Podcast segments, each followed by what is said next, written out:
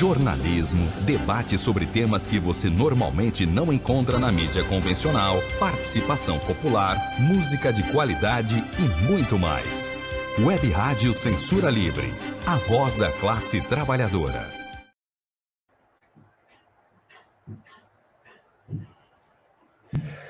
Olá! Olá, ouvintes! Começa agora o programa Economia Fácil, a economia na sua linguagem as notícias econômicas dos últimos dias analisadas pela ótica dos trabalhadores.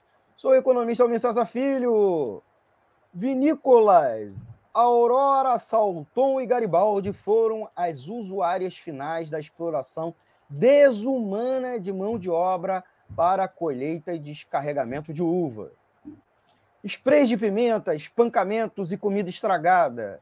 Segundo os relatos de pessoas resgatadas no Vale dos Vinhedos, era um pesadelo.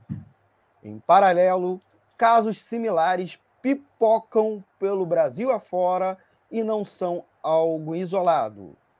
Já criticados pelo desmatamento, uso de agrotóxico e queimadas, o agronegócio responde por escravidão, uso de agrotóxico e queimadas e agora por esca pela escravidão, que, pelo jeito, sobreviveu à Lei Áurea. Vinho azedo, casos de trabalho escravo mancham agronegócio, é o tema desta edição do Economia Fácil. Hoje, conversando conosco, Jefferson Choma, geógrafo, mestre e doutor, mestre em geografia, doutorando em geografia e pesquisador em questões agrárias e ambientais e sobre condições de vida dos camponeses. Roda que vinheta que a gente vai conversar com o Jefferson. Economia é fácil. A informação traduzida para a sua linguagem. Com Almir Cesar Filho. Muito bem, começa agora o Economia Fácil.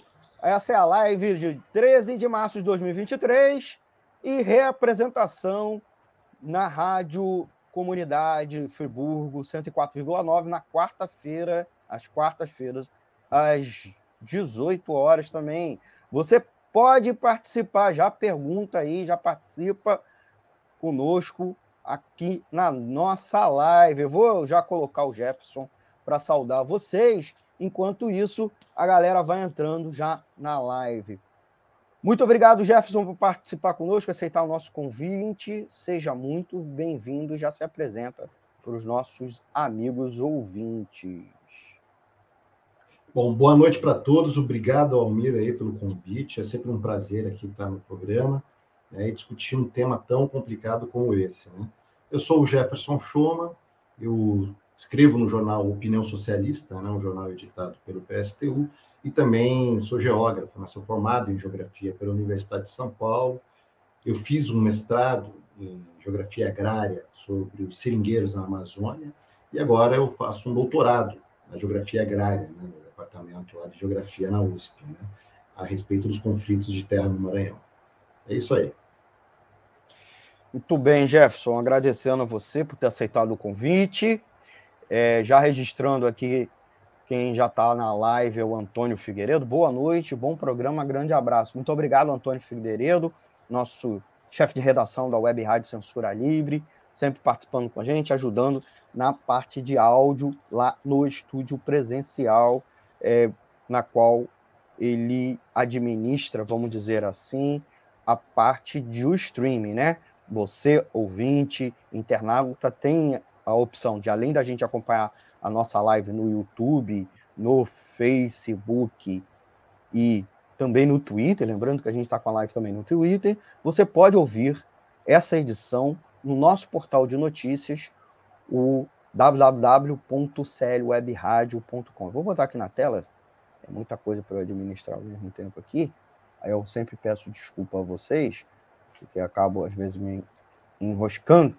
Está aqui ó, na tela, www.clwebradio.com e acompanhe a grade completa de programas da Web Rádio Censura Livre, se informe com mais notícias e, é claro, ouça as reprises e reapresentação dos nossos programas.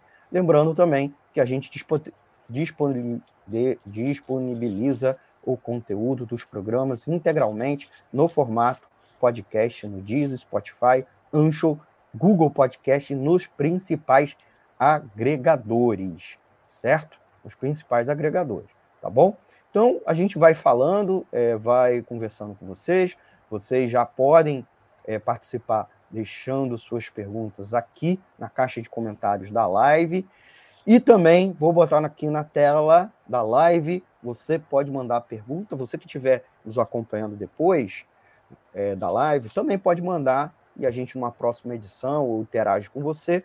Nosso WhatsApp é o 21, código de área, 96553 8908. Vou repetir, 21 96553 8908. Você pode mandar qualquer comentário para a gente, que a gente, que a gente, na próxima edição, ou ao vivo, quando estiver ao vivo, a gente coloca aqui, ou uma próxima edição, tá bom?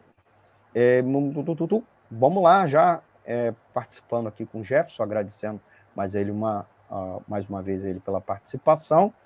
As pessoas vão entrando, né, paulatinamente, a gente sabe que o horário das 18 horas, muita gente reclama, porque está no trânsito, eu queria participar, mas aí você ouve depois, desde o começo, tá? É, vamos botar aqui o tema novamente, como vocês sabem, vinho azedo, foi uma brincadeira que a gente encontrou lá na equipe é, do programa, casos de trabalho escravo mancham, né? Está até escravo, é errado aqui, depois vou corrigir, mancham o agronegócio. Né? É, ao todo, 206 homens foram resgatados de condições degradantes de trabalho e de vida durante a operação realizada pela Polícia Rodoviária Federal, PRF, em conjunto com o Ministério do Trabalho e Emprego e a Polícia Federal no dia 22 de fevereiro na cidade de Bento Gonçalves, Rio Grande do Sul. Como eu tinha dito, essas pessoas têm relatos de uso contra eles de spray de pimenta, espancamento e comida estragada. Os trabalhadores que forneciam sua mão de obra a essas empresas altamente lucrativas, a gente precisa é, registrar, relataram que além dos atrasos no salário e das jornadas, extenuantes que chegavam a ir das 4 horas da manhã até as 21 horas, ainda eram obrigados a comer alimentos estragados. É, alguns contaram terem sido vítimas de ameaças e tortura, incluindo o uso de choques elétricos e spray de pimenta. Além disso, os trabalhadores foram coagidos a permanecer no local em alojamentos precários, sob penas de pagamento de multa por quebra de contrato e eram obrigados a comprar itens básicos a preços muito acima do mercado.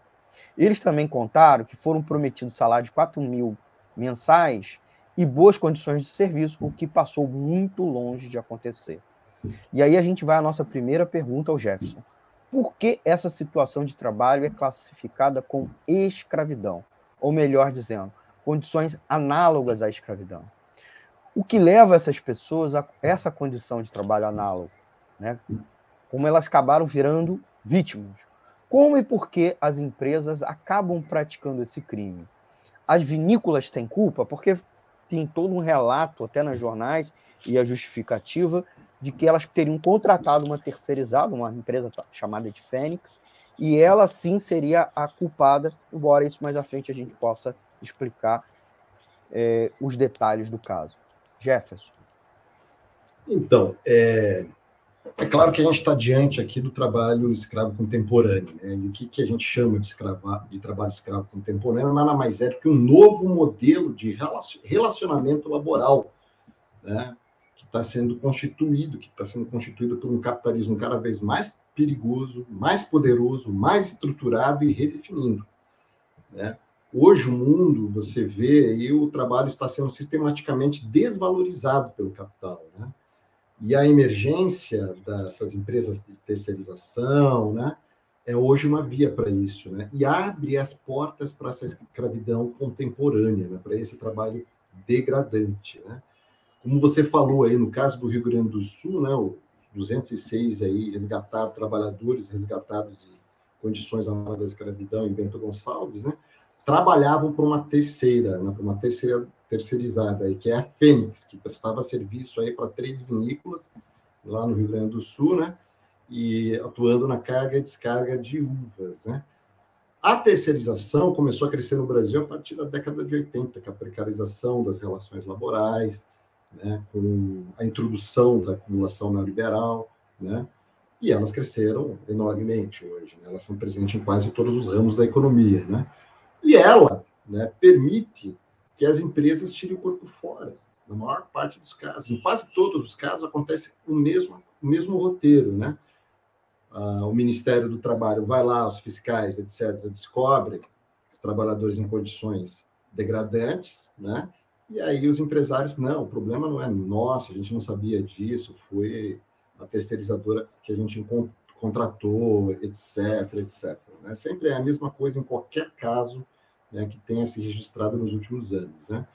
Bom, uma das características da escravidão contemporânea né, são essas formas degradantes de trabalho, né, em que o trabalhador recebe um valor pela força de trabalho muito abaixo para sua própria reprodução enquanto força de trabalho. Né? E ele está submetido também às terríveis condições de trabalho, né? condições degradantes de comida, moradia, enfim, né? e submetido ao patrão, né? que pensa aos ditames do patrão, né? que pensa ter o controle sobre o corpo do trabalhador, que submete ele a castigos, a humilhações constantes. No caso das vinícolas, a gente ouviu aí o uso das armas de eletrochoque, né, de sprays de pimenta, de cacetetes, as suas constantes que esses trabalhadores é, sofreram, né?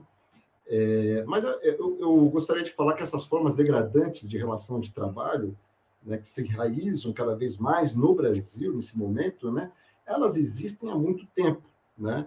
É, um exemplo disso é a chamada peonagem, né? Peonagem que é utilizada, que foi utilizada, por exemplo, no ciclo da borracha. Eu acho que vocês ainda lembram na escola, né? O ciclo da borracha começa lá no final do século XIX, na Amazônia, onde trabalhadores rurais do Nordeste, sobretudo do Ceará, né, foram enviados para explorar a borracha nos seringais, né? E lá, eles chega, chegando lá, eles acabaram se tornando escravos dos seringalistas, que eram os proprietários, ou melhor, os autodenominados proprietários desses seringais. E ficaram atados por peonagem, que é essa escravidão por dívida.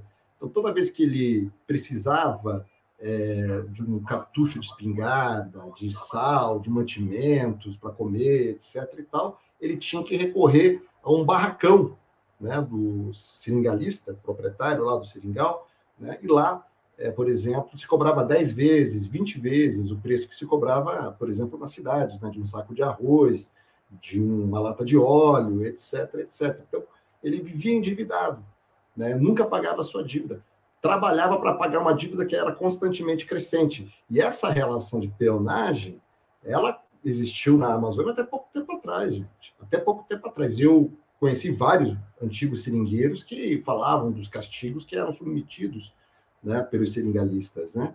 Até tronco, até surra no tronco, né? É, os seringueiros eram submetidos, né? Quando desagradavam algum patrão, né? É, alguns eram mortos, né? Tentavam fugir, eram mortos, capturados. Se tacava fogo, se botava é, um paneiro, que é uma cesta, né? De palha, né? Nas costas do trabalhador, amarrado ao trabalhador, colocava ali Sanimbi, que é um subproduto da borracha do látex, e tacava fogo e matava eles. Né? Então, os castigos extremamente cruéis que ocorriam no interior da Amazônia por muito tempo. Né? É, a abertura de novas fazendas na Amazônia, quando começa, a ditadura começa a expandir seus planos econômicos de supostamente integrar para não entregar a Amazônia, né? concedendo é, milhões aí de, de isenção fiscal e imposto de renda né, para o grande capital nacional e internacional, também promoveu né, uma expansão da peonagem. Um exemplo bem concreto foi no caso, no caso da Volkswagen nos anos 70. A Volkswagen tinha uma fazenda na Amazônia que talvez tenha sido o maior latifúndio da história da humanidade, que ela era do tamanho da Bélgica, essa fazenda, né? Isso da ditadura militar, né? E para transformar a mata em fazenda, né?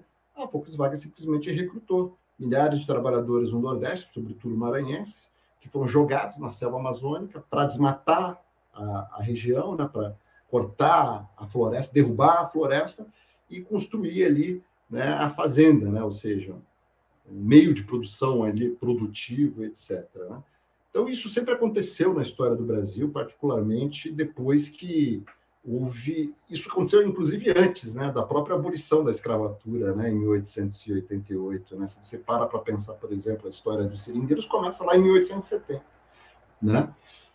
E depois da, do fim da escravidão, né, houve uma transição aí para o trabalho assalariado, né, que é essa forma de relação tipicamente capitalista, né, mas nem sempre foi empregada plenamente. Então, se recorreu muito à peonagem, né, nesse processo inicial de, acum, de acumulação de capital. Né.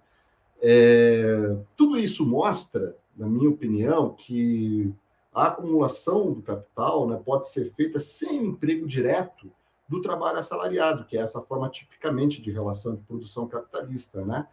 né? Pode-se recriar outras formas de relação de produção não tipicamente capitalistas, como o trabalho escravo, né? Para é, iniciar um processo de acumulação, né?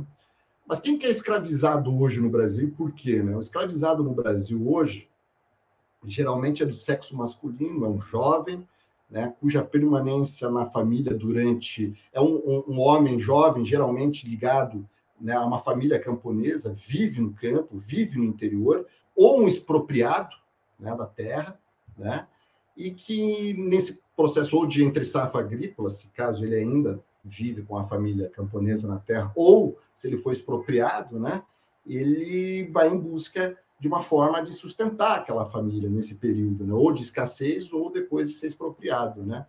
E aí ele encontra o gato, né? Que é, em geral, o cara que faz o aliciamento, né?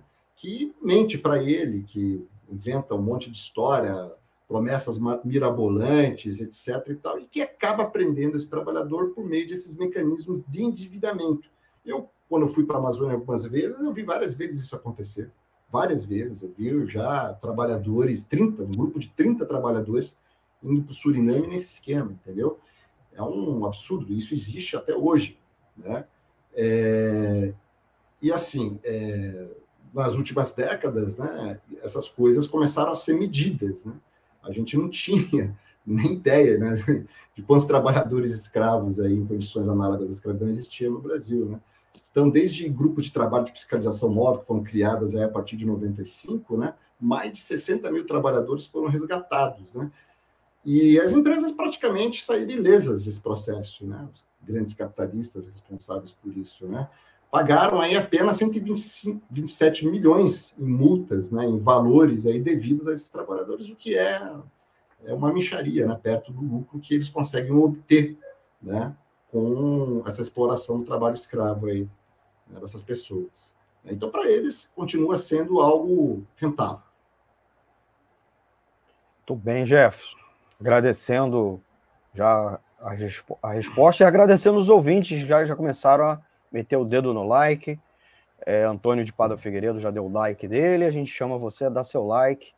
É, já deixou o comentário aí, o próprio Antônio, que a gente já botou. Eu botei aqui na tela também a Carla Gracinda, né? Bebidas sendo comercializadas em preços altíssimos, né? Fazendo, fazendo o, o, o paralelo, né? Os caras é, fazendo trabalho escravo, né? Economizando na mão, economizando entre na mão de obra e o vinho e o suco de uva deles custa uma fortuna, né?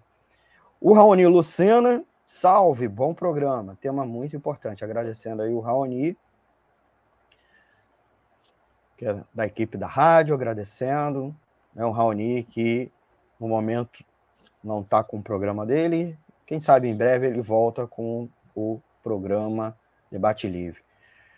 É, agradecendo a todos aí e já pedindo para vocês darem, darem seu dedo no like. Põe aí, aperta o botão curtir, sabendo que o, o like ajuda os algoritmos né, a impulsionar o nosso programa para que você receba mais conteúdo da Web Rádio Censura Livre, conteúdo do Economia é Fácil, e mais pessoas recebam também o nosso conteúdo como sugestão, tá bom? E é claro, compartilhe nas suas redes sociais e se inscreva no canal e clique no sininho para receber notificação dos novos vídeos, tá certo? Vamos à segunda pergunta aqui para o nosso camarada Jefferson, que é também, como eu disse, articulista do Opinião Socialista jornal Opinião Socialista. É, Jefferson, o, na contramão da, dessa, atua da, dessa autuação feita pelas autoridades federais. A entidade dos produtores de vinho do Rio Grande do Sul tentou justificar o trabalho escravo nas vinícolas. Inclusive, na contramão das próprias empresas, que no início pediram um uma desculpa modesta, agora já é, se pronunciaram, né, assumindo a culpa. Mas a, a, Associação Comercial da Cidade, da Serra Gaúcha, pôs, pôs a culpa na falta de mão de obra e que trabalhadores que sobrevivem, é, os trabalhadores sobrevivem do sistema assistencialista e, portanto, faltaria mão de obra e as pessoas não optariam por trabalhar. Então, as vinícolas foram obrigadas a buscar, por meio dessa prática, a mão de obra necessária. Nessa mesma toada, se dá para dizer assim, um vereador bolsonarista de um município que não é nem Bento Gonçalves, município vizinho, pôs a culpa nos baianos, que era a boa parte dos trabalhadores que foram resgatados eram baianos, de origem baiana, pelo trabalho escravo. E aí, inclusive, é, alegou que só sabem tocar tambor. Um discurso que, no mínimo, é xenófobo, né? justificando que era melhor contratar trabalhadores argentinos, né? que, inclusive, são mais limpos. Né?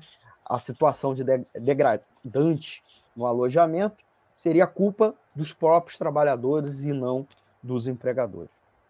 O que há por trás do discurso de culpabilizar é, as políticas sociais por, e as próprias vítimas?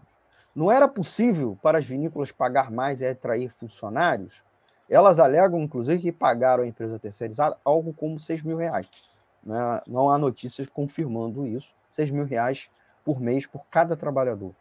A superexploração do trabalho e a precarização, tanto nas condições materiais quanto até nas jurídicas, né, das relações de trabalho, é inexorável ao, ao agronegócio, até porque a gente está vendo vários outros casos, inclusive no próprio Rio Grande do Sul, na colheita do arroz, que está acontecendo agora, e em outros locais, né? inclusive não se limitando mais ao norte e parte do centro-oeste amazônico, como era muito o comum, era né, mais, uh, mais recorrente ao, ao, aparecimento disso, ou outra situação é, no interior de São Paulo ligado à colheita da cana. Nós estamos vendo no Rio Grande do Sul, né, no, no, na região sul, que é uma região tida como rica, com agronegócio muito rico. Então, essa precarização é normal e a situação de culpabilizar, inclusive, as políticas sociais, né? Dizer que o pessoal está é, tá recebendo bolsa e não quer trabalhar. O que há por trás disso, Jefferson? Eu acho que tem toda uma perversidade das elites aí, no caso do Rio Grande do Sul, que é atroz. Né? E, na verdade, ao contrário do que essas elites falam, defendem, é o Brasil pobre que sustenta o Brasil rico, chamado Brasil rico. Não, ao contrário. Né? Porque essa produtividade aí se, se, se baseia na ampliação da precariedade do trabalho, nas condições de trabalho na área da escravidão. Né? E o pior é que se atribui à própria vítima a culpa né, por ela estar nessa situação, né, como a gente viu aí dessa entidade empresarial, como a gente viu no caso aí do Cabo de Caxias, aí o Sandro Fantinel, acho que é o nome do cara, é um bolsonarista. Eu evitei patriota. de falar o nome, mas você já falou sem problema. É, e eu acho que tem que falar, tem que expor esses, né? Esses caras aí são tem que ser perseguidos, tem que ser presos, né? Isso aí, o cara acha que o, trabalhadores são escravos porque são baianos, né? Se fosse gaúcho, não seria. Aspecto perverso, né? Que revela todo o preconceito dessas elites, racismo e xenofobia, né? É, isso tem que ser respondido de uma maneira contundente, né? Eu acho que tem que ser respondido de uma maneira contundente. O pessoal está defendendo aí a cassação desse Sandro aí. Esse cara parece que também está envolvido com trabalho escravo. Esse cara tem que ser preso, né? É, os crimes devem ser apurados e ele deve ser preso. Bom, o trabalho escravo hoje, né, contemporâneo, não é algo que está localizado só na fronteira de expansão. Você tem razão, né, como foi no caso da, Amazônia, na abertura das fazendas que eu falei anteriormente. Né. Aliás, tem um bom estudo sobre isso que não é nem meu, né, é do sociólogo. Isso na época que a sociologia estava preocupada em explicar o Brasil. E aí tem um sociólogo maravilhoso que eu gosto, que é o José de Souza Martins, que escreveu esse livro aqui, chamado Fronteira, né, a degradação do outro nos confins do humano, que eu recomendo para que todos possam ler esse livro. É, são um conjunto de ensaios aqui, tem um ensaio belíssimo sobre o trabalho escravo contemporâneo né, na, na, fronteira de expansão na Amazônia, né, na década de 70. Foi uma obra de muita coragem. Ele foi lá, fotografou, inclusive, esses trabalhadores escravos dessa fazenda da Volkswagen. Ele é sociólogo e também fotógrafo. Né? Tem um pezinho também no jornalismo. Né? Então, eu recomendo isso. E o trabalho escravo hoje está presente no campo, sobretudo, mas também na cidade. Né? Não há dúvida sobre isso. Né? E a expansão do setor agroextrativista, né, do extrativismo e agromineral, né, que se expandiu nos últimos anos, né, face ao processo da industrialização relativa do Brasil, né, foi também promotora né, da expansão desse tipo de situação degradante de trabalho. Né? O... É importante a gente entender o seguinte, né? o agro ele cresceu sobre é uma desindustrialização sempre relativa que eu chamo, né? Porque o agro ele cresceu sobre a base de um enorme desenvolvimento técnico, de um enorme desenvolvimento de insumos agrícolas, né? Que é a tal da revolução verde. Né? Hoje a gente está na época dos transgênicos, hoje a gente está com essa quantidade de agrotóxico e veneno sendo despejada na nossa comida aí, que é uma coisa alucinante, né? E, usa, e usa hoje também, se apoia também no que há de melhor da tecnologia, né? Internet, 4G, etc. Vai para 5G agora, enfim. Né? Combina isso tudo com. Está tudo isso combinado com um controle centralizado por algumas transnacionais de toda a cadeia produtiva, né? Que abocanham, né? Essas transnacionais, a maior parte da fatia da renda da terra. Né? Hoje são quatro grandes empresas né, que fazem isso: a ADM, a Bunge, a Cargill e a Luiz Defort. Né? Acho que é assim que se fala. É, que são responsáveis por algo em torno de 70% aí da soja de toda a América do Sul. Né? Assim como o eucalipto, né, o pinho, né, para a celulose, o tabaco, a laranja, né, a cadeia é, cítrica, etc. Né? E são, na verdade, empresas financeiras, bancos, né, que controlam o financiamento, o fornecimento de sementes, o armazenamento e o transporte a comercialização. Esse mercado é controlado, gente, por quatro empresas transnacionais. Né? E tudo isso se combina né, com essa forma de trabalho degradante, com o trabalho escravo, né, que tem se expandido para além daquelas áreas da fronteira agrícola, tal como a Amazônia, analisada pelo José de Souza Martins. E os dados mostram isso, né? Por exemplo, no que se refere à questão do agro, né? A produção de, de, de laranja da Cutrale né, foi alvo de resgate de trabalhadores escravizados em 2013. Né? É, a Citraçuco também teve isso, em 2013 e 2020. A COSAN foi palco também de resgate de trabalhadores escravos, né? em uma dessas usinas de cana-de-açúcar em 2007. Né?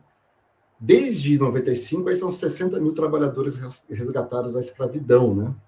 É, e, evidentemente que o número deve ser bem maior, porque tudo é subnotificado, né? E há outros, outros setores também que empregam trabalhadores escravos, né? É, na roupa, então, no setor de fabricação de roupas é uma coisa absurda, né? Inclusive grandes marcas, né? envolvendo grandes marcas como a Zara, né? que tem um caso em 2011, a Animale, que tem outro caso em 2017, Bem a M Officer, né, 2013 e 14, Construção Civil, MRV, né, 2021, 2014, 2013, 2011, né, Teve aqui a construção do aeroporto, ampliação do aeroporto internacional de São Paulo, né, pela OAS, construtora em 2013, trabalhadores análogos à escravidão. Teve um caso em 2014 que um, um amigo meu, o Atenágoras Lopes, da Polutas, resgatou também aqui na periferia de São Paulo. Né? Ou seja, a gente tem escravizados do vinho, mas tem escravizados da madeira, do bife, do couro, do aço, da soja, algodão, da roupa, do suco de laranja, de tudo. Da batata, cebola, farinha, do sisal e, claro, né, de bordéis, né, a prostituição, né? E da construção civil também, né? Então, é o, o, mas a emergência, certamente, do agronegócio ampliou enormemente esse número.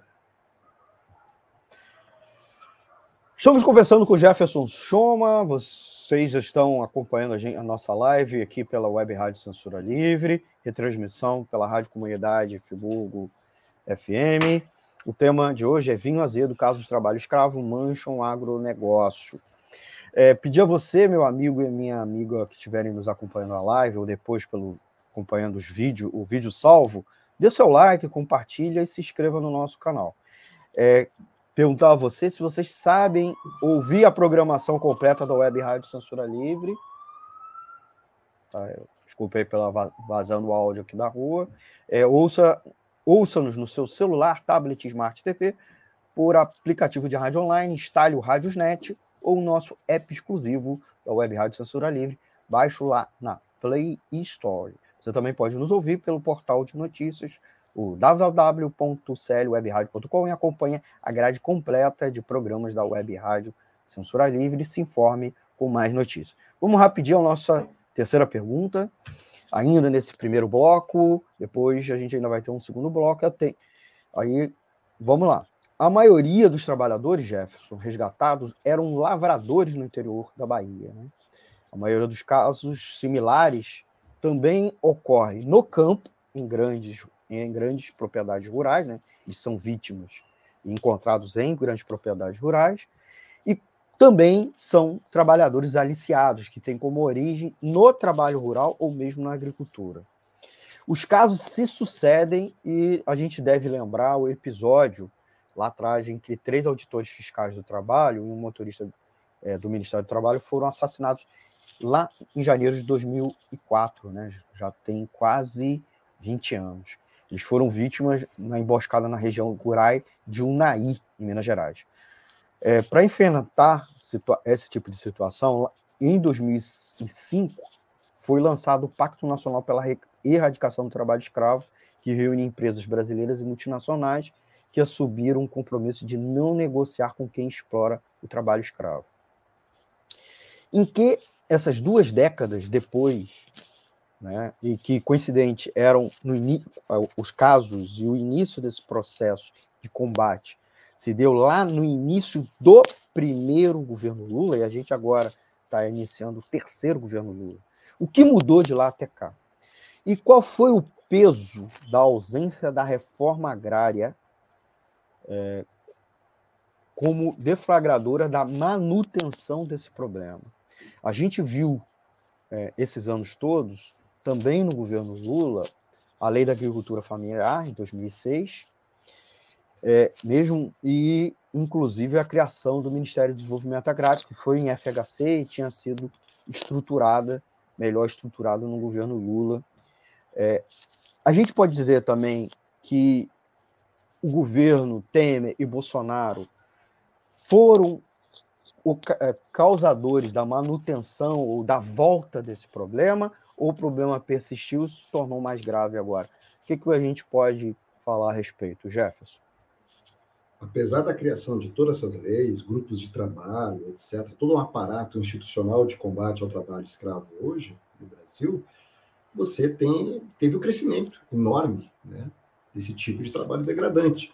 E isso tem muito a ver, como eu falei anteriormente, com o crescimento do próprio agronegócio, que combina o melhor que existe em termos de tecnologia moderna, né, utilizada aí na cadeia produtiva e tudo mais, né, com esse tipo de trabalho degradante.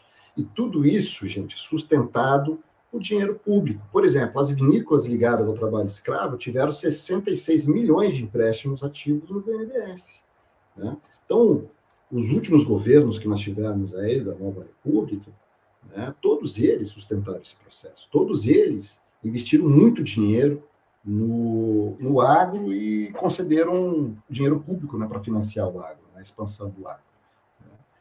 Teve um crescimento enorme né, Claro que nas duas últimas décadas. É óbvio que também não se quis fazer a reforma agrária. Né? A ausência da reforma agrária é o que permitiu também o recrutamento de trabalhadores para trabalharem como escravos. E a expropriação dos camponeses que estavam no campo. Né? Isso são dois processos que a gente tem que pensar.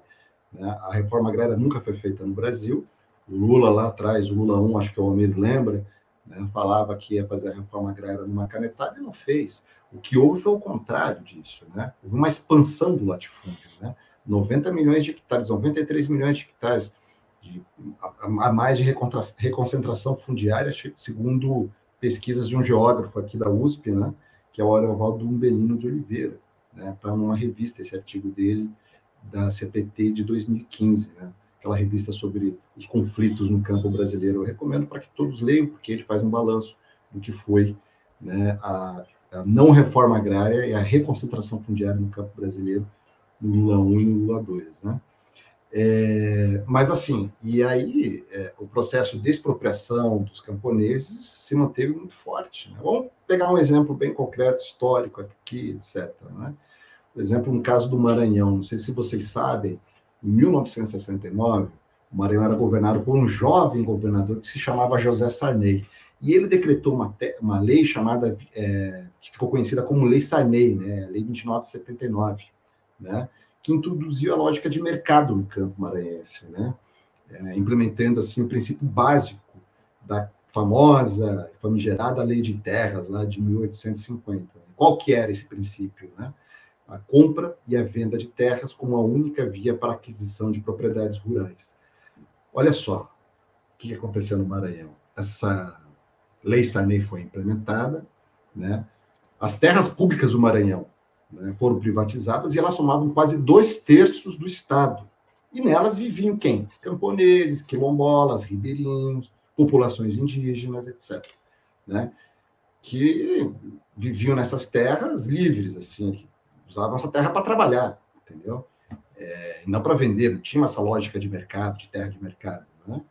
É, que tinha uma relação muitas vezes comunal com a terra, né? coletiva, comunitária, etc. E tal. Bom, com a privatização dessas terras, que ocorreu ao longo dos anos 70, né, essas famílias todas foram expulsas né, dessas regiões, dessas terras livres que foram privatizadas pelo Sarney, né, e muitos foram levados até a Amazônia para trabalhar na abertura de fazendas, né, daquela famosa abertura eh, da expansão da, da frente de expansão capitalista na Amazônia, né, que eu falei anteriormente. Né. O IBGE calcula que o Maranhão forneceu mais de 240 mil pessoas para outros estados, estados brasileiros em função desse processo, entre 1976 e 91. O Zé de Souza Martins pensa que em 75, pelo menos 100 mil maranhenses foram trabalhar com peões nessas fazendas abertas na Amazônia, nessas condições de escravidão. Tanto é que tem, até pouco tempo atrás, não sei se vocês já ouviram falar da ferrovia Carajás, né, que liga São Luís a Paraupebas, lá no Carajás, ela era apelidada da ferrovia da escravidão, né?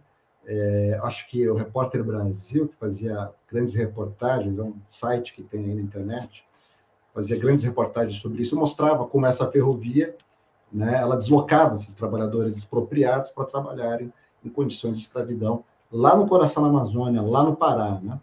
Então, o agro continua a promover aí a acumulação primitiva, usando esses métodos de acumulação primitiva, de violência, de roubo, expropriação, assassinatos, etc., de camponeses e indígenas, né, né, na sua expansão. Né? E a sua expansão significa empregar muito pouca gente. O agronegócio cria pouco emprego. Né? Por outro lado, cria um contingente enorme de miseráveis, né?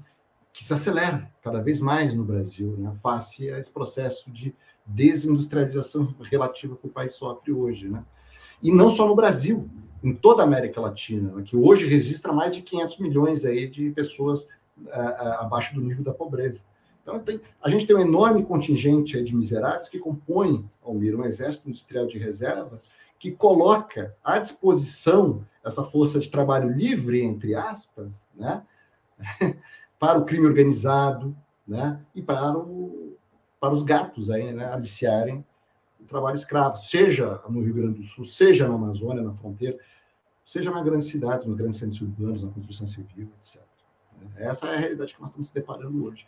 Se tivéssemos feito uma reforma e revolução agrária lá atrás, isso seria bem diferente. Muito bem, estamos aí conversando com Jefferson Schoma, nosso tempo acabou desse bloco, a gente vai a um intervalo e nós já voltamos com mais perguntas aqui ao vivo. Tem, tem perguntas dos nossos ouvintes e é tempo a gente tomar uma água. E você, amigo e amiga ouvinte, já aproveita, dá seu like e compartilhar nas suas redes sociais esta live, chamando o pessoal para participar aqui conosco, tá bom? Já voltamos com as campanhas da Web Rádio Censura Livre em menos de dois minutinhos. Jornalismo, debate sobre temas que você normalmente não encontra na mídia convencional, participação popular, música de qualidade e muito mais. Web Rádio Censura Livre, a voz da classe trabalhadora. Para manter o para manter o projeto da Web Rádio Censura Livre de uma mídia alternativa, buscamos apoio financeiro mensal ou doações regulares dos ouvintes, de amigos e parceiros, já que não recebemos recursos de grandes empresas, políticos ou partidos. Seja um apoiador regular e ouça o agradecimento no ar durante as edições dos nossos programas.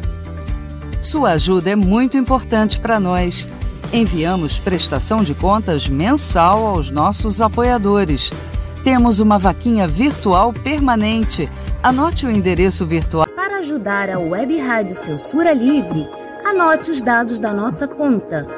Banco Bradesco, agência 6666.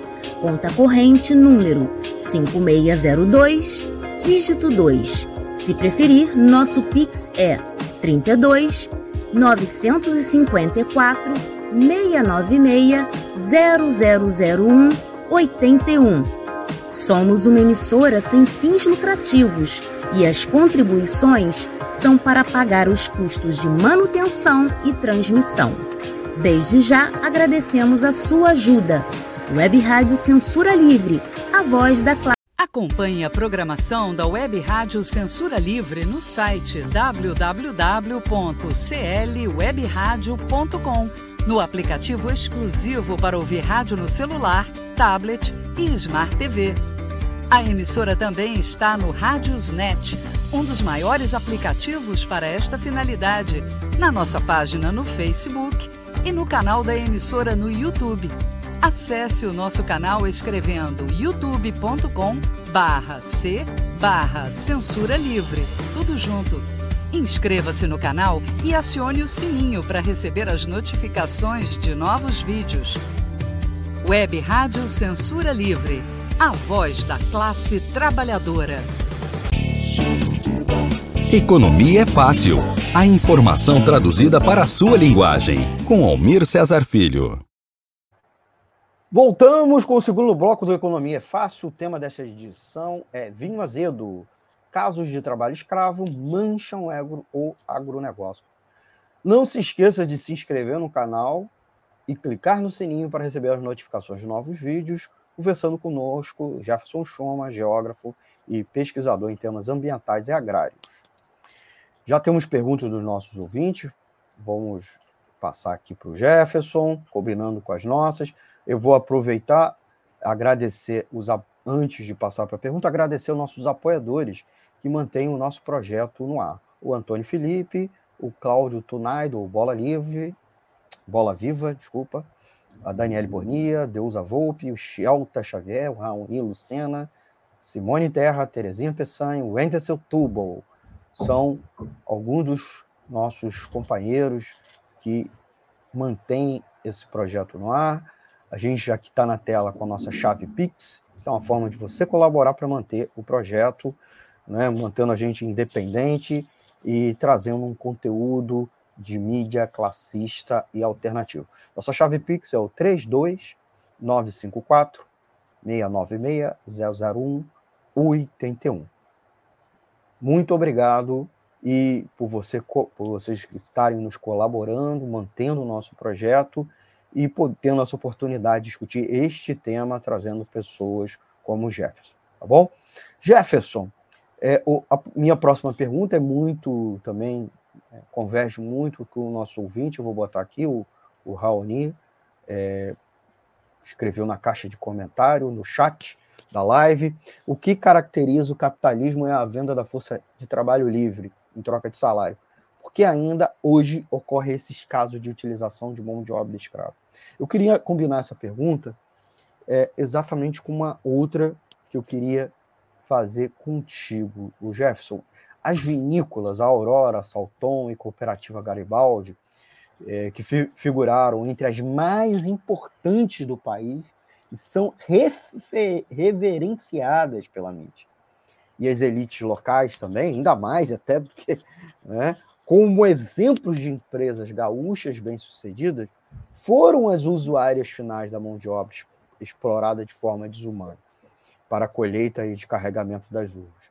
Não, não foi na parte de processamento, sim na colheita. Em 2022, a Aurora faturou 756 milhões de reais, 10 milhões a mais do que o ano anterior. É um valor atingido após o quarto ano consecutivo de recorde, de acordo com o jornal é, da região lá de Caxias do Sul. A Salton também se superou, obtendo faturamento de meio bilhão, 500 milhões em 2022. Segundo a Forbes, assim como a cooperativa Garibaldi, que faturou 265 milhões no ano passado. É, são dados que eu, é, que eu colhi do, do periódico Isto é Dinheiro. Então não é dados meus, que eu estou tirando da minha cabeça. Além do desmatamento, uma outra empresa muito conhecida do agronegócio brasileiro, a JBS, já foi apontada por comprar bois de fazenda com trabalho escravo, como revelou uma investigação conjunta com o jornal inglês The Guardian. Então, também não é da nossa mídia. Chegou lá na mídia lá de fora. Já a norte-americana Parker Sanitation Service, empresa responsável pela limpeza de fábricas é, nos Estados Unidos, da brasileira JBS, a maior processadora de carne do mundo, foi multado em fevereiro, foi multado em fevereiro, em 1,5 milhões de dólares pelo uso de mão de obra infantil imigrante no país. Não dá para se considerar é, mão de obra análoga à escravidão, mas mão de obra infantil, para você ver, verem o absurdo. É, aí eu, eu, eu coloco a questão, né? É, nós estamos exportando mais práticas, as más práticas, onde os nossos empresários estão, é, onde eles atuam, eles levam essas más práticas, a, a escravidão, o trabalho degradante é uma prática tipicamente brasileira, ou há uma brasilianização das relações de trabalho, inclusive nos Estados Unidos, porque situações de degradação, a gente está tá ouvindo falar uma coisa ali, outra ali. Você mesmo falou não só no Brasil, da Zara, Zara e outras grifes, vamos botar aqui logo. Por que, que se recorre ao trabalho escravo, apesar da alta dos lucros e do risco de serem flagrados, inclusive? O que os consumidores podem fazer para ajudar no combate ao trabalho escravo? Por que empresas com marcas tão poderosas tão, se, se, correm esse risco? Jefferson, já falei muito. Legal. Então, é, vamos ver se a gente consegue responder tudo isso. É, a primeira coisa, né, é, parte da história do capitalismo utilizar relações de produção não capitalistas. Né, parte da história do próprio florescimento do capitalismo. Basta pensar, por exemplo, no trabalho escravo negro, que existiu no Brasil por 400 anos, né, que foi essencial para a acumulação de capital na Europa e para o processo de industrialização. Eu acho que o cara que mais mostrou isso foi o próprio Marx, né? E há outros também é, estudiosos que discutiram isso. Né? O trabalho escravo que surge, ressurge nesse momento é um pouco diferente, né? É, o trabalho escravo negro anteriormente ele era fundado na diáspora africana, ele era um comércio, né? De gente, você trazia sei lá, 6 milhões de pessoas aqui para as Américas para trabalhar nas grandes plantations de cana, algodão nos Estados Unidos, etc. e tal, e vendia o escravo como uma mercadoria mesmo, tal, né? Para é, outros fazendeiros, etc., para outros grandes latifundiários e tudo mais. Né? O trabalho escravo de hoje é um pouco diferente. Né? O capitalismo ele recria as coisas. Né? Não é que ele é, usa as mesmas coisas que tinham atrás. Ele recria, mais ou menos como a história da renda da terra. Né? Quem conhece um pouco da história da Idade Média sabe que o camponês lá na Europa tinha que pagar renda para o senhor feudal. Né? A renda da terra ela foi convertida no capitalismo. Né? Ela se tornou é, algo essencial hoje no capitalismo e ela não é mais praticada desse jeito, ela foi recriada. Né? E hoje, a ampliação do, do do trabalho escravo, na minha opinião, tem muito a ver com o capitalismo decadente. Bom, o Brasil é expressão disso, né, desse capitalismo decadente. Né? E um dos exemplos que eu coloquei é o, a emergência dessa, do, da, da, do agroextrativismo, né, que cada vez ganha mais peso a pauta de exportações na economia brasileira, em detrimento do processo de transferência de capital, né, que foi feito anteriormente, né, que promoveu a industrialização, que foi uma transferência de capital subordinada, etc., né, comandada pelos países, digamos assim, imperialistas, né, para o Brasil, para outras partes do mundo, mas que proporcionou né, desenvolvimento urbano, industrial, etc. Né? Hoje você tem um retrocesso de tudo isso. Né? né? E isso gera tanto o crescimento do trabalho escravo, com a degradação do meio ambiente, com a expansão da fronteira agrícola e tudo mais. E a crise urbana que a gente está vivendo hoje, né? cada vez mais as cidades estão inchadas e consumindo mais recursos energéticos. Né? num cenário de crise ambiental, climática, de aquecimento global, etc. Né? É... Só que isso não é exclusividade do Brasil. Né? A escravidão ela se revela um empreendimento lucrativo e florescente no mundo inteiro. Né? Em 2005, a escravidão movimentou 32 bilhões de dólares ao mês. Em 2013, os lucros da escravidão saltaram para 150 bilhões de dólares. Isso no mundo, no cenário mundial. Ou seja, o capitalismo utiliza em relações de produção não capitalistas de, de produção típicas, né, como é, o trabalho escravo, né, na escravidão, para poder se reproduzir isso, porque reduz né, a manutenção, o preço que vai ser pago para a reprodução da força de trabalho e aumenta assim a sua taxa de lucro, né? E isso ocorre num mundo em que a miséria é cada vez mais crescente, né? que é uma imensa polarização social. Né? Cada vez é, é, maior a diferença brutal entre a renda entre os 1% mais ricos do mundo e o resto da humanidade, é, os mais pobres. Eu falei aqui da América Latina, que tem 500 bilhões de miseráveis, né? que serve como um exército de reserva, não só por trabalho escravo, mas também por crime organizado, como a gente está vendo, a expansão aí é colossal. Né? E eu penso que o drama da migração né, também ajuda bastante a potencializar isso. Né? Você tem muitos trabalhadores migrantes indo para a Europa, é, México, lá para os Estados Unidos, América Central, aqui no Brasil, né, os bolivianos, os famosos bolivianos que trabalham aqui como escravos, na cidade de São Paulo. Né? É, e olha só, vamos pensar aqui, né, as, a crise climática, segundo a ONU, né, pode causar aí né, uma migração de refugiados, que é estimada em mais de 200 milhões de pessoas. Né?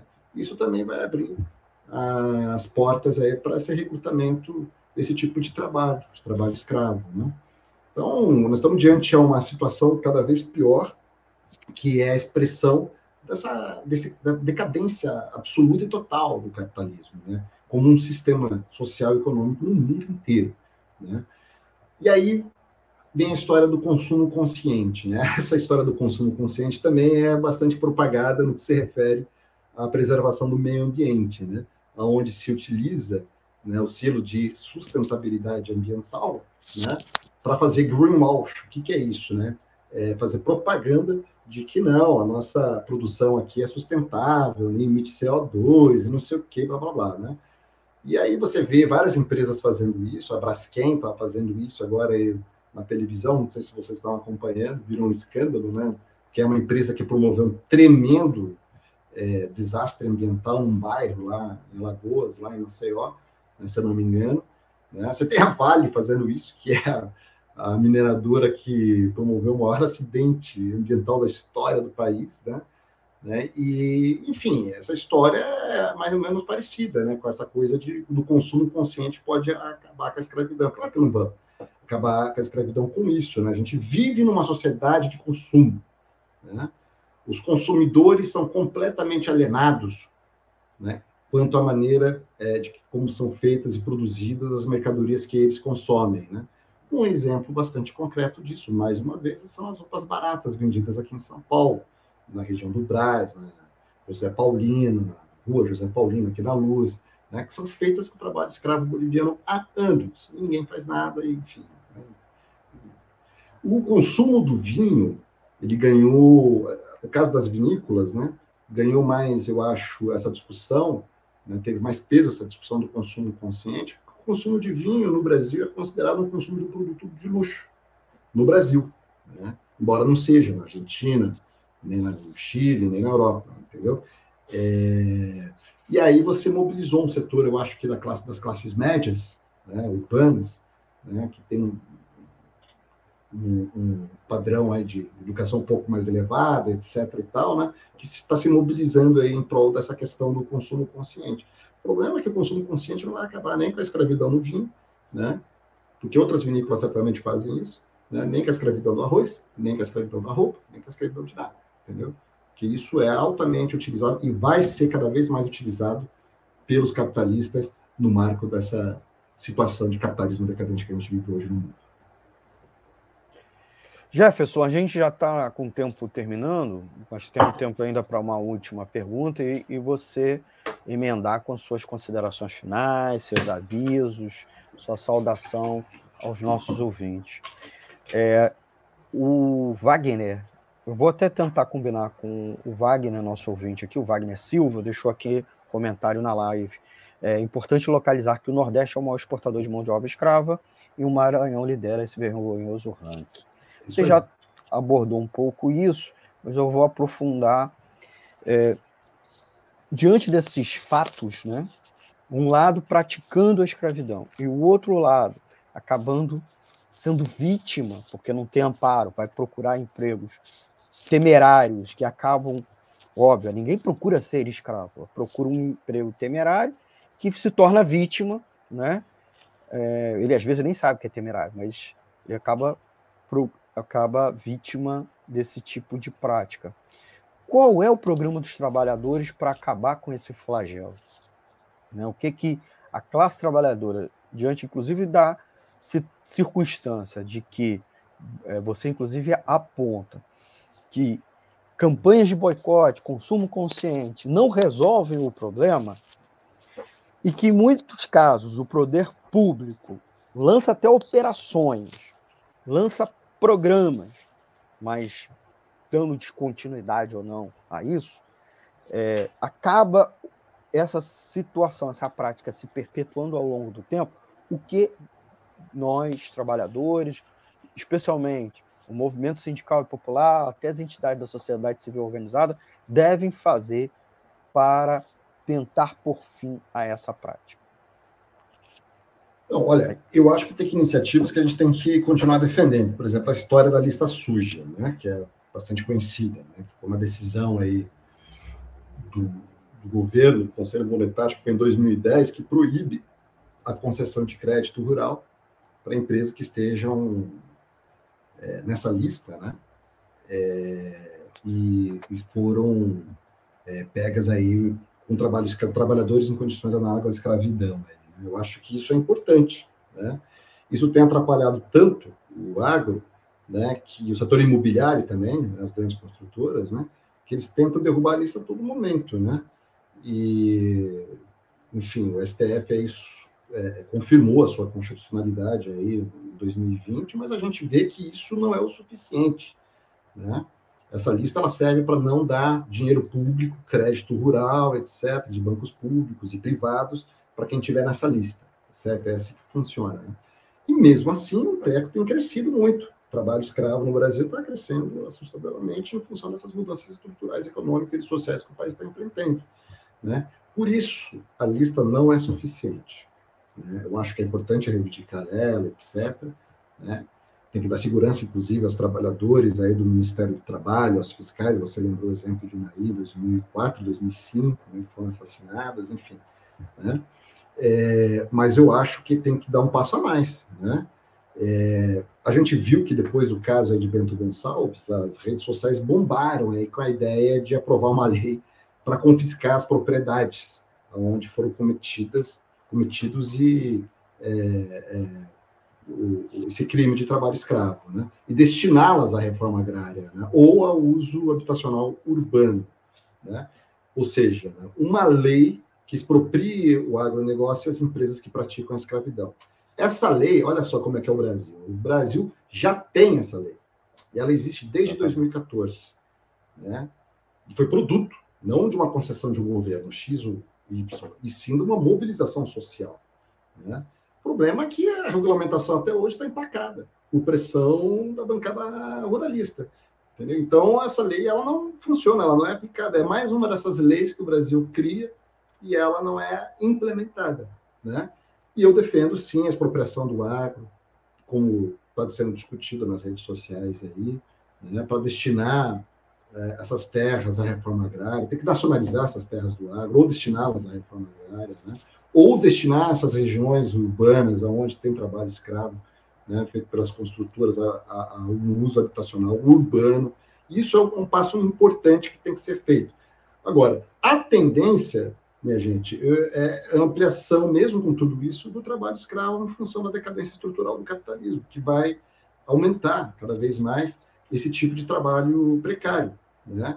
É, o processo de acumulação de capital hoje exige isso. Então, eu penso que é, para acabar definitivamente com isso, né, é necessário superar esse sistema econômico e social que está aí, né, e que emprega não só o trabalho assalariado, né, típica, a relação de trabalho tipicamente tra, é, capitalista, né, mas também não tem o menor problema de empregar é, trabalho escravo, como a sua história comprova e a história contemporânea hoje vem mostrando isso. Né. Então é, é, preciso superar isso. Eu sou um socialista, eu defendo que construir uma sociedade, sociedade socialista, uma sociedade que não tem nada a ver com esse socialismo que o pessoal fala que existe aí na Venezuela, Coreia, nada disso. O socialismo nunca existiu na história Socialismo é controle do poder político e econômico nas mãos da classe trabalhadora, né, da maioria, daqueles que produzem a riqueza do Brasil, que devem governar, né, ter acesso aos meios de produção e ter acesso a um, aos meios políticos né, de decisão, construindo né, o, o seu, a, os seus próprios aparatos políticos de decisão, na forma de conselhos populares, conselhos operários, camponeses, enfim. Né? Eu penso que é, diante da crise brutal que o capitalismo impõe à humanidade, que é uma crise é, do trabalho, que é uma crise urbana e também uma crise ecológica, né? é preciso superar esse sistema. Muito bem, conversamos com Jefferson Choma, geógrafo, mestre e doutorando em geografia, pesquisador de temas ambientais e agrários, é, escreve para o, o jornal Opinião Socialista conversando aí sobre, conversando conosco sobre os episódios de é, trabalho escravo nas vinícolas do sul do país.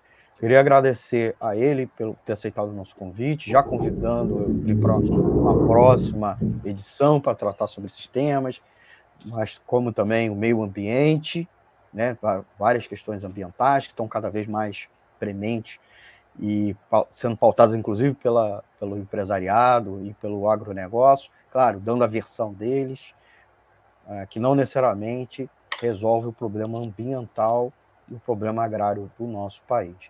Queria chamar os, os ouvintes a darem o like, curtir, se inscrever, a acompanhar a gente nas redes sociais. Siga a gente no Twitter, arroba WS Censura Livre, Facebook, arroba Web Rádio Censura Livre, no Instagram, arroba Rádio Censura Livre. É, ouça a programação, essa live se encerra, mas você pode acompanhar a programação completa da Web Rádio Censura Livre, baixando o aplicativo de rádio online no seu aparelho multifuncional ou ouvindo a gente no nosso site, né, nosso portal de notícias, o www.celwebradio.com e acompanhar a grade completa é, da nossa rádio e agradecer também o pessoal da Rádio Comunidade Friburgo é, 104,9, que retransmite né, a o Economia Fácil às quartas-feiras, às 18 horas. Jefferson, muito obrigado mais uma vez. É, agradecer aos nossos ouvintes que deram like. Ao, agradecer ao Antônio Tipada Figueiredo, que além de nos acompanhar, também fica nos bastidores cuidando da retransmissão para as plataformas.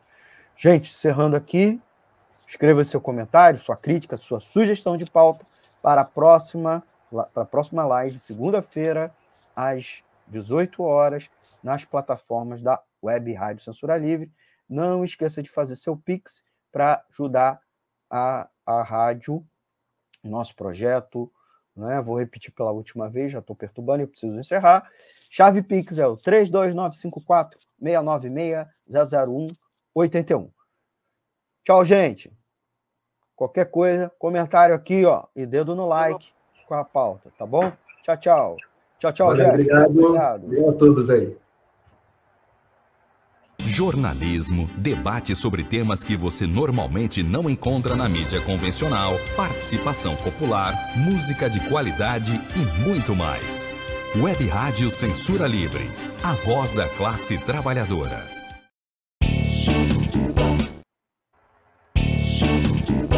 Economia é fácil. A informação traduzida para a sua linguagem. Com Almir Cesar. Para ajudar a Web Rádio Censura Livre, anote os dados da nossa conta. Banco Bradesco, agência 6666. Conta corrente